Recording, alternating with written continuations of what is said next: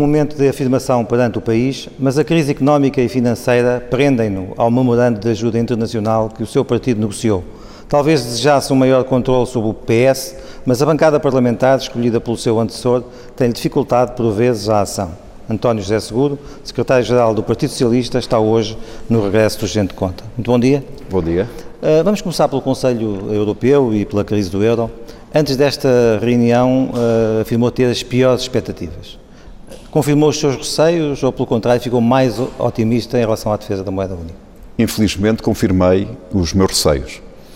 Uh, havia uma expectativa uh, da minha parte, atendendo àquilo que vinha sendo a preparação deste Conselho, no sentido de que este pudesse ser conhecido como o Conselho das Sanções. Infelizmente, eu confirmei essas expectativas. Eu gostaria que este Conselho fosse o Conselho do emprego e do crescimento económico, isto é, de uma resposta séria à crise da zona euro, mas os líderes políticos não tiveram essa ambição, nem tiveram essa vontade política. Aliás, basta ler as conclusões desse Conselho. Não há uma única palavra, em sete páginas, que refira a palavra emprego. Uma única mas há uma grande preocupação pelo, pelo, pelo, uh, ah, um, ah, pelo euro e pelas uh, condicionantes de, de, do euro. Ou seja, aqui esta recomendação, esta imposição que vai passar por um tratado inter, intergovernamental de limitar o déficit e a dívida. Vê isso como uma medida positiva ou não? Eu julgo que é muito importante que todos os países da zona euro se comprometam a rigor e disciplina orçamental. E o Partido Socialista defende esse rigor e essa disciplina orçamental. O erro da União Europeia está em olhar exclusivamente para esse lado. Nós devemos fazer... Mas este lado não é prioritário neste momento? Este lado é muito importante, mas é tão importante quanto a necessidade de haver estímulo ao crescimento económico, à dinamização da economia da zona euro.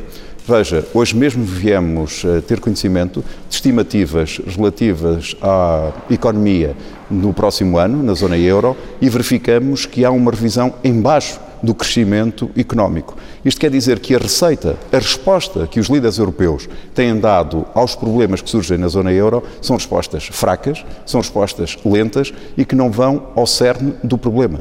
Nós precisávamos, nesta reunião do Conselho Europeu, que os líderes europeus dessem a possibilidade de o Banco Central Europeu ter um papel mais ativo um papel mais ativo na resolução da crise, designadamente no que diz respeito à emissão uh, de moeda.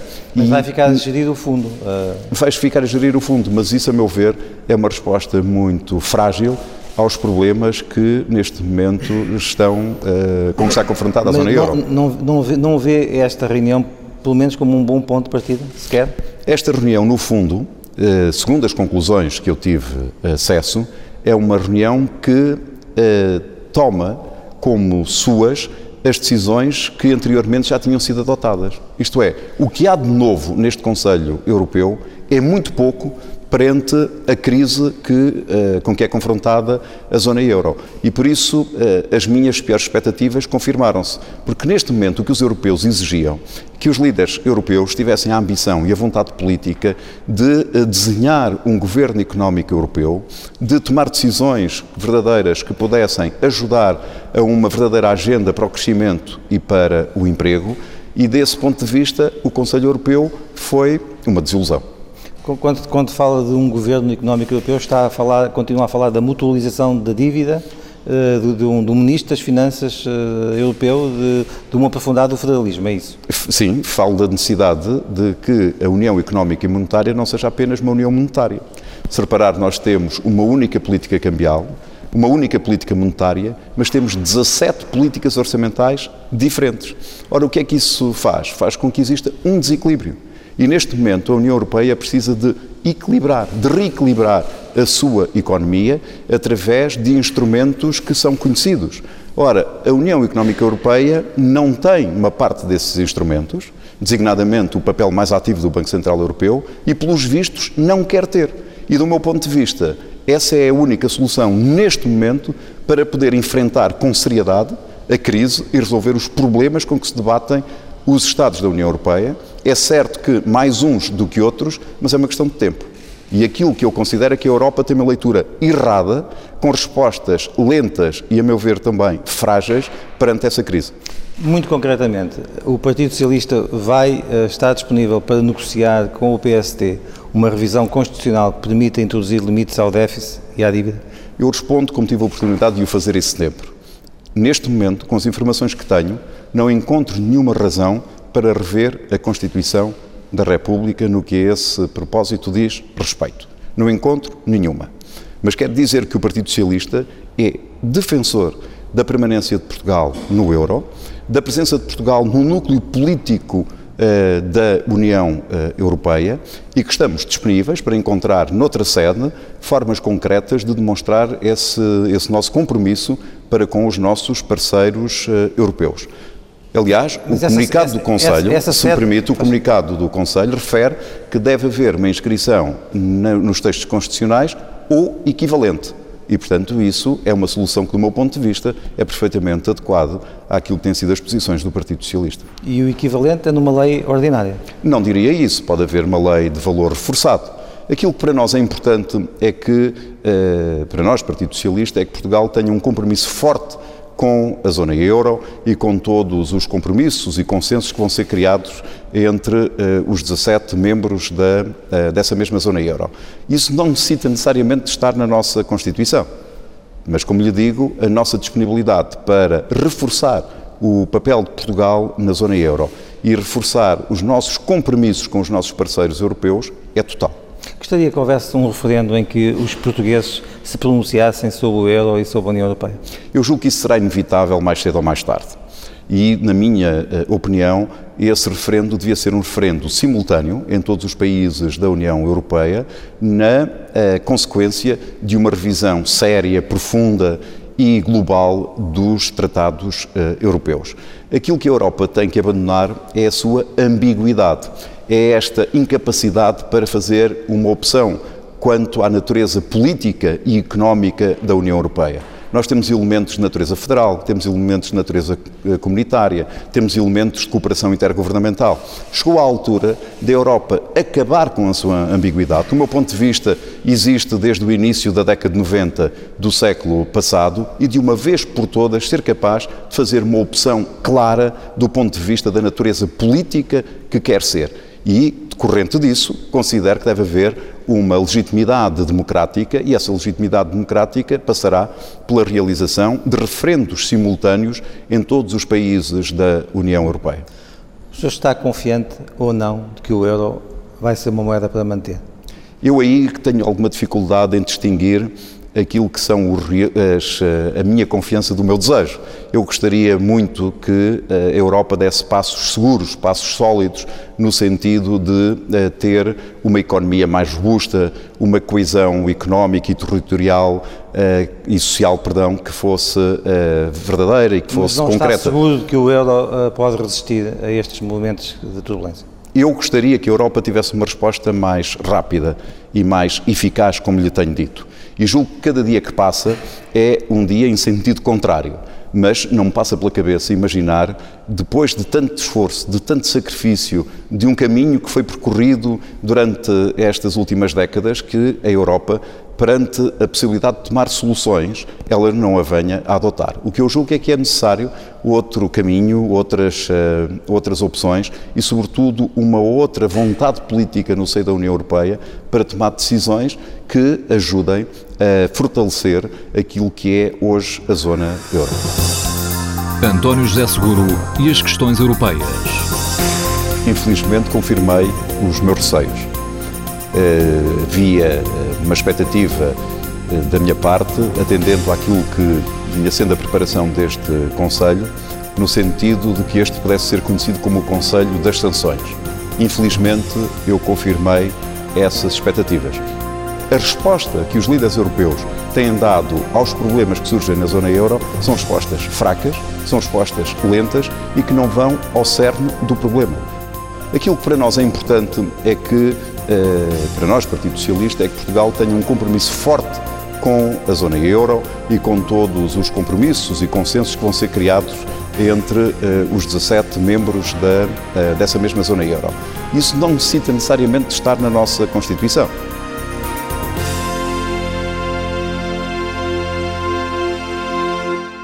Bom dia. Vamos olhar agora para a atualidade nacional.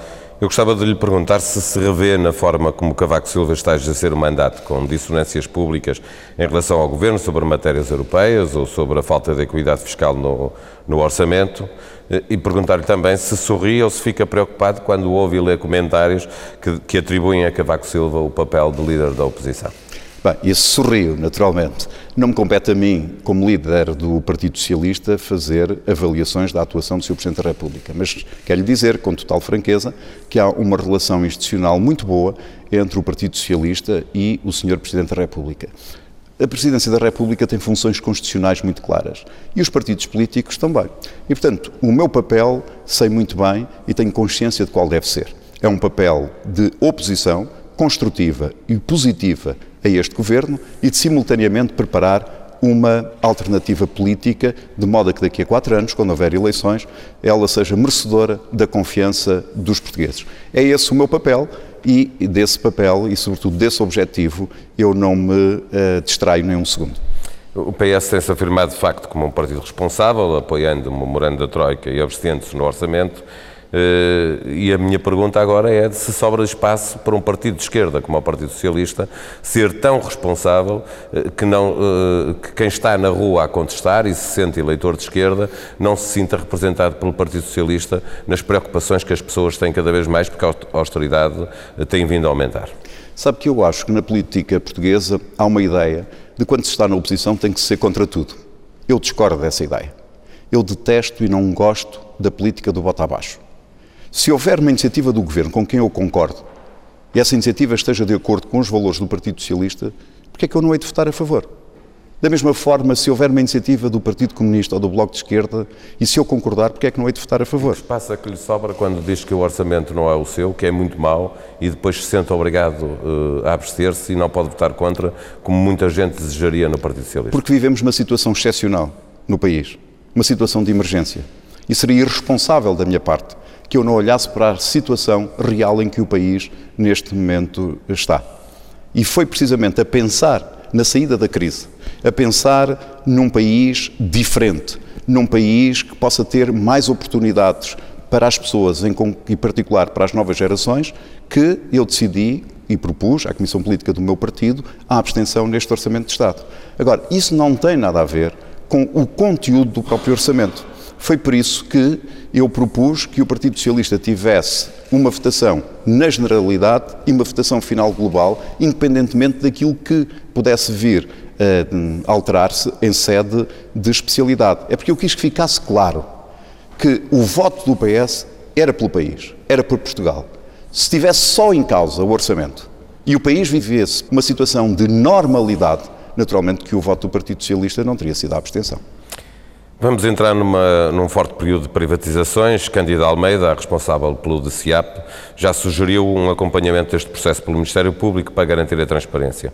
Eh, teme pela transparência deste processo? O que é que o Partido Socialista vai fazer para garantir que consegue ter um acompanhamento capaz deste processo de privatizações? Na sexta-feira tivemos a oportunidade de apresentar um conjunto de propostas de combate à corrupção, de prevenção à corrupção e de introdução de maior transparência no escrutínio que os portugueses devem ter em relação à vida política e à vida pública. E um desses diplomas tem precisamente a ver com o reforço das competências da Comissão Parlamentar que acompanha a execução do memorando da Troika, eh, no sentido de também ter competências para acompanhar de uma maneira mais específica o processo de privatizações. Por outro lado, eu há cerca de dois meses tive a oportunidade, na sequência de uma reunião que mantive com o Presidente do Tribunal de Contas, de chamar a atenção para se cumprir uma das recomendações do Conselho de Prevenção, no sentido de cada processo de privatizações ter um plano de prevenção de risco associado, isto é, um plano de prevenção de corrupção, eh, para que pudesse, digamos, que esse processo de privatizações pudesse ser o mais transparente possível. Sente que já conseguiu explicar aos portugueses que um partido que, como diz, tem preocupações no combate à corrupção, foi o único partido que no Parlamento não aprovou uh, uma lei contra o enriquecimento ilícito, uh, sendo acusado, aliás, de se refugiar em argumentos de técnica jurídica ou constitucional para não dar o seu voto a uma lei que é claramente anticorrupção.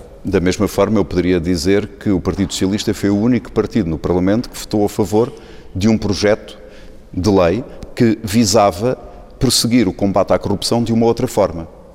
O que é que está em causa? O que está em causa não é a nossa vontade de combater a corrupção. Ela é uma das quatro prioridades que saiu do Congresso Nacional do Partido Socialista.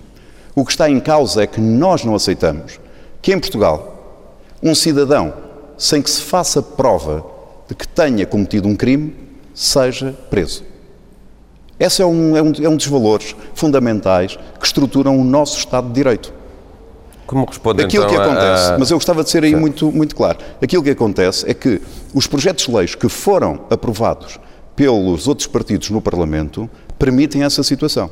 E nós tínhamos um projeto que lamentemos que tenha sido chumbado numa coligação entre a direita e os partidos à nossa esquerda, que permitia, do nosso ponto de vista, prosseguir o mesmo objetivo, combater a corrupção e esse uh, projeto foi chumbado quando deveria ter sido, pelo menos, viabilizado para poder ser discutido na Convirá que uh, especialidade. político é muito difícil ter razão contra toda a gente e que, portanto, é muito difícil ao Partido Socialista conseguir explicar que seja essa a sua intenção. Mas pergunto-lhe o que, o que é que responde à Ministra da Justiça, que alegou eh, há dias que os que se opõem a esta lei são sempre os mesmos, mesmo que o direito penal não tenha efeitos retroativos, e citeia, insinuando desta forma que quem se opõe tem algo eh, a esconder. Pergunto se que resposta dá a esta eh, acusação e se o PS tem alguma coisa para esconder para votar contra eh, esta lei eh, do enriquecimento ilícito. Acha que um partido que tenha alguma coisa a esconder coloca como prioridade da sua ação política o combate à corrupção? Acha que um partido, como o Partido Socialista, que hoje apresentou, se não me falha a memória, nove diplomas que introduzem maior transparência, maior escrutínio, eh, um código de ética no exercício de cargos eh, eh, públicos, que tem alguma coisa para esconder? Não, absolutamente nada. O que nós não aceitamos é que um cidadão em Portugal seja preso sem se demonstrar, sem se fazer prova que ele cometeu um crime. E aquilo que acontece é que os diplomas que foram aprovados na Generalidade permitem essa situação. Aliás, segundo notícias vindas a pública, em público, há uma grande divergência entre os partidos da maioria em relação a essa matéria. Pois bem, o que nós queremos fazer é um combate implacável à corrupção e que verdadeiramente as leis que se aprovem sejam leis que sejam constitucionais, que estejam de acordo com os valores matriciais do nosso regime democrático, que respeitem as pessoas e que, finalmente, façam uma separação entre o trigo e o joio. Isto é, quem cometeu crimes que seja punido, mas que não sejam punidas pessoas que não se prove que tenham cometido esse mesmo crime. Dou-lhe um exemplo. Nós permitimos que, eh, por exemplo, as declarações de rendimentos e de eh, património que os políticos têm que declarar no Tribunal Constitucional pudessem ser objeto de um maior escrutínio e de maior fiscalização por parte das autoridades judiciais no nosso país. E que, se houvesse alguma discrepância, pudesse, no âmbito do direito fiscal, os bens que não forem justificados ser apreendidos e congelados a favor do Estado. Parecia-nos uma solução mais eficaz, mais imediata, sem que isso causasse algum prejuízo ao julgamento eh, em sede eh, de tribunal eh, de, desses processos, como é óbvio. Muito rapidamente, eh, a reforma da administração local está a avançar, diz que essa é uma reforma que não pode ser feita a régua esquadro a partir de Lisboa. E é calculadora. E que acrescenta, e calculadora, e que acrescenta que é preciso ouvir primeiro os autarcas e as populações locais. Resposta muito concreta. É a favor de referendos locais eh, nesta matéria? Não, eu sou a favor da reforma do poder local. O que considero é que é possível fazer e desejável fazer essa reforma nas zonas urbanas, onde há eh, benefícios óbvios. É possível fazer essa reforma em muitos conselhos onde não se justifica que exista na sede de conselho uma junta de freguesia, mas onde é mais difícil é fazer essa reforma em zonas rurais, em zonas onde há freguesias que Mas têm peço-lhe uma 400, resposta muito 500, concreta. 600 Onde habitantes. houver necessidade de fundir eh, freguesias, extinguir freguesias, defende que deve haver referentes locais ou não? Defendo ou não que é as necessário? populações, defendo que as populações devem manifestar-se no sentido de ser auscultadas e de que a sua opinião deva prevalecer. Mas, eu isso é referendo ou não? Eu precisava de uma resposta concreta. Mas isso são as populações que devem saber. Há vários mecanismos para que isso possa acontecer. Agora, é preciso escutar as pessoas. Esta ideia de retalhar o país a partir do terreiro do passo, sem auscultar as populações, sem escutar as pessoas e, sobretudo, sem um conhecimento real daquilo que é a vida do dia a dia dessas pessoas, é que me parece uma coisa completamente uh, destituída de qualquer senso e de qualquer sentido. Eu gostava de ser muito uh, preciso nesta matéria. Eu conheço bem o interior de Portugal. E eu sei que há freguesias neste país que têm uh, poucas centenas de habitantes, mas que já não têm o quartel da GNR, já não têm a escola, já não têm um médico. O, o único elemento que essas pessoas têm, geralmente numa idade mais avançada, de contacto com o Estado é com o Presidente da Junta. É justo tirar-se essa única relação que existe com o Estado para se poupar meia dúzia de euros? Não é justo e o Partido Socialista não pode concordar com essa proposta. António José Seguro e a atualidade nacional. Há uma relação institucional muito boa entre o Partido Socialista e o Sr. Presidente da República. Eu detesto e não gosto da política do voto abaixo. Se houver uma iniciativa do Governo com quem eu concordo e essa iniciativa esteja de acordo com os valores do Partido Socialista, que é que eu não hei de votar a favor? Porque eu quis que ficasse claro que o voto do PS era pelo país, era por Portugal se estivesse só em causa o orçamento e o país vivesse uma situação de normalidade, naturalmente que o voto do Partido Socialista não teria sido a abstenção. Acha que um partido que tenha alguma coisa a esconder coloca como prioridade da sua ação política o combate à corrupção? Eu sou a favor da reforma do poder local.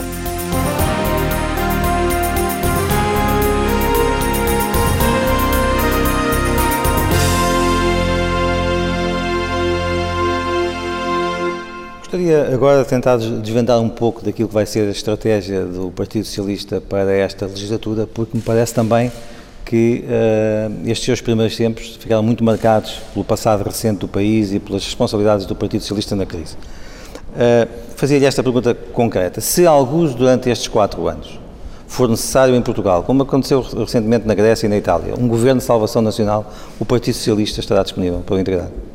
Eu não antecipo cenários nem prevejo que isso possa acontecer. Por uma razão muito simples. Nós temos uma maioria absoluta, tem, governa há cerca de cinco meses no nosso país, tem um orçamento, um orçamento que ela própria elaborou e que ela própria é responsável pela sua execução.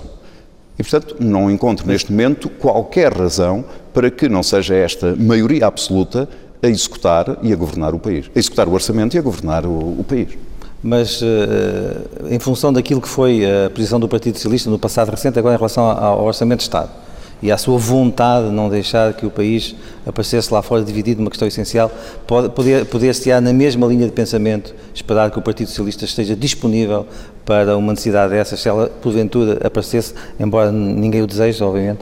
O Partido Socialista está disponível para ajudar o país, para ajudar Portugal e para ajudar os portugueses. E esse exemplo do Orçamento de Estado demonstra que nós podemos fazê-lo estando na oposição. Eu quero afirmar um Partido Socialista que está na oposição pela positiva, de uma forma construtiva. A minha responsabilidade é, quando discordo, apresentar propostas alternativas. E tenho demonstrado que tanto serve o país estando no governo como estando na oposição. O Partido Socialista é um partido que está hoje na oposição está na oposição e está numa oposição refém do, dos, dos, eh, da governação, daquilo que foram os seis anos de governação do Partido Socialista? Eu olho para, quem, eu olho para o sim. futuro, mas eu olho para o futuro do meu país. E é esse, eh, digamos, o meu compromisso. Eu tenho um compromisso com o futuro.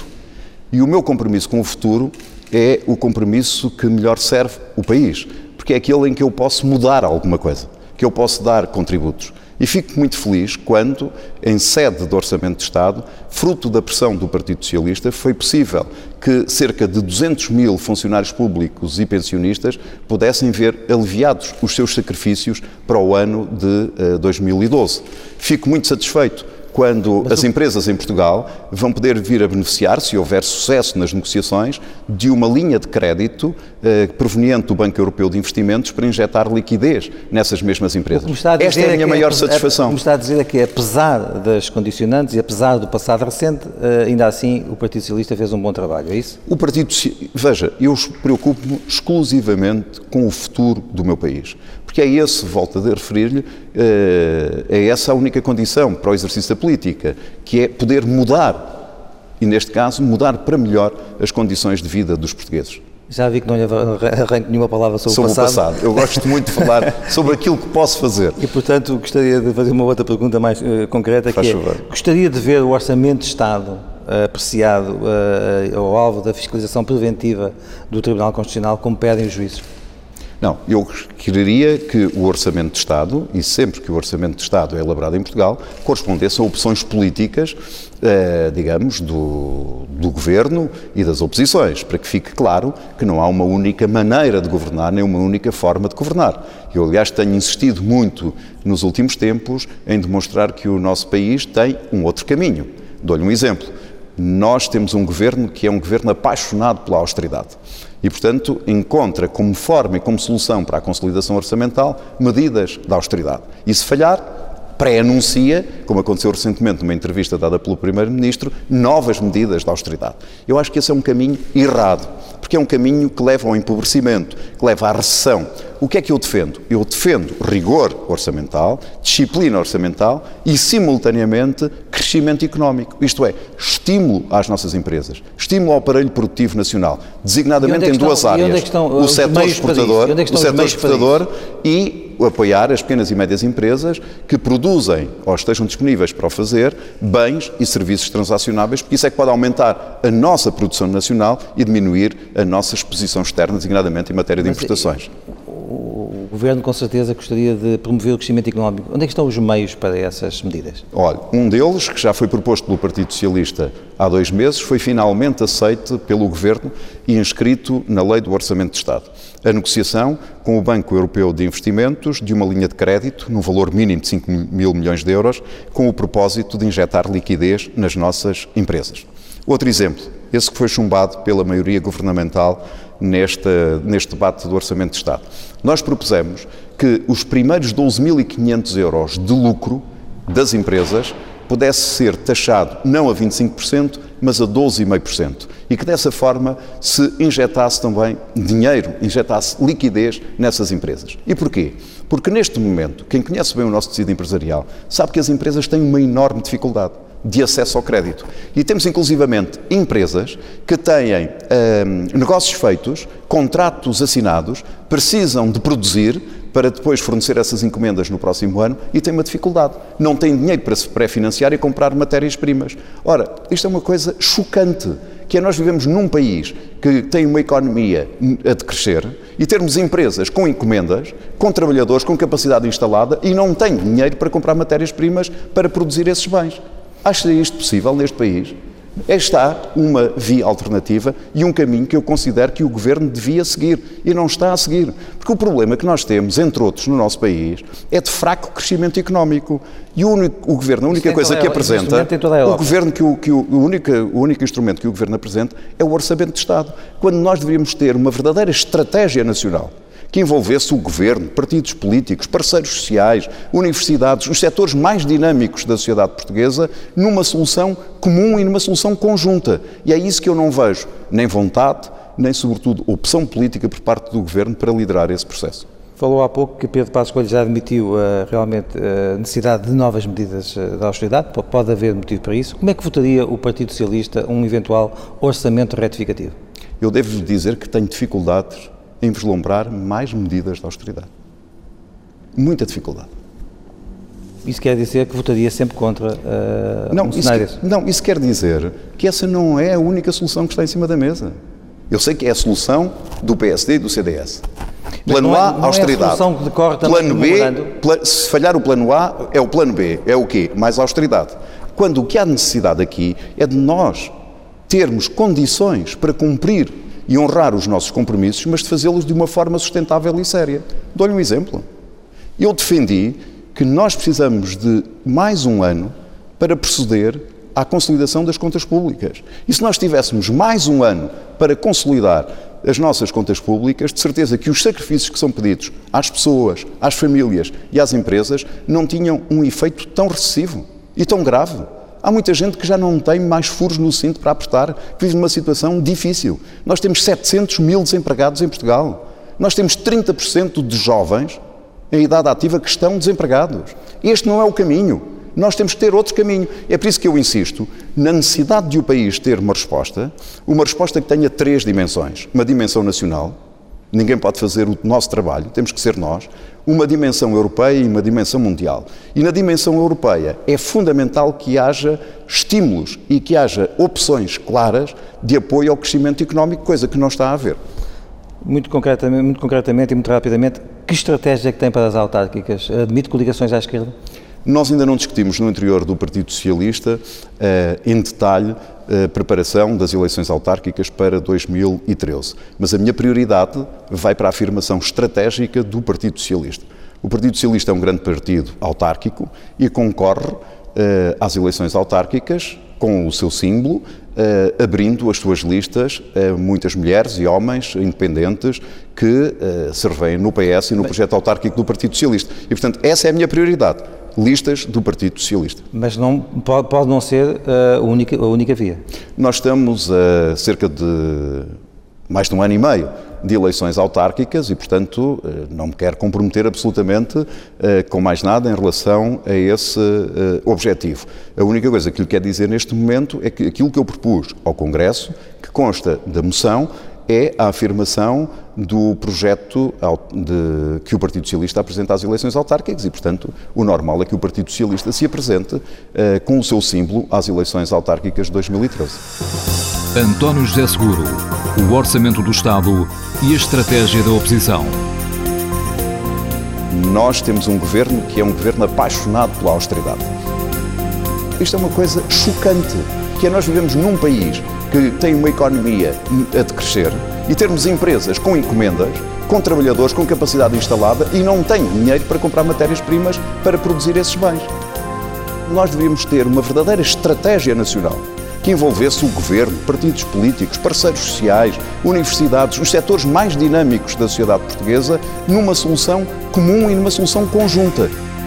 Eu devo lhe dizer que tenho dificuldades em vislumbrar mais medidas de austeridade muita dificuldade.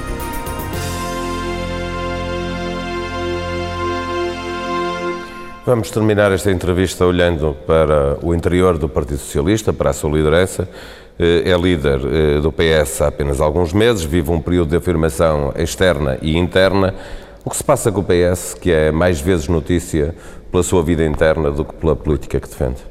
Eu isso não concordo. O Partido Socialista tem estado muito presente no debate público uh, nacional, com propostas muito concretas, e se houver uma avaliação justa, verificar-se-á que o Partido Socialista tem estado em todos os debates públicos e em todos os debates políticos uma postura séria e responsável. Isto é, com uma postura em que participa com propostas concretas. Mas aqui exemplos. que há muitas notícias sobre uh, os problemas internos do, do, Partido Socialista, sendo que recebeu um partido e um grupo parlamentar minado pela anterior liderança? A responsabilidade de um líder político, de um grande partido como é o do Partido Socialista, é olhar para o país, para as pessoas e pensar 100% em como pode contribuir para melhorar a situação dessas pessoas e do país.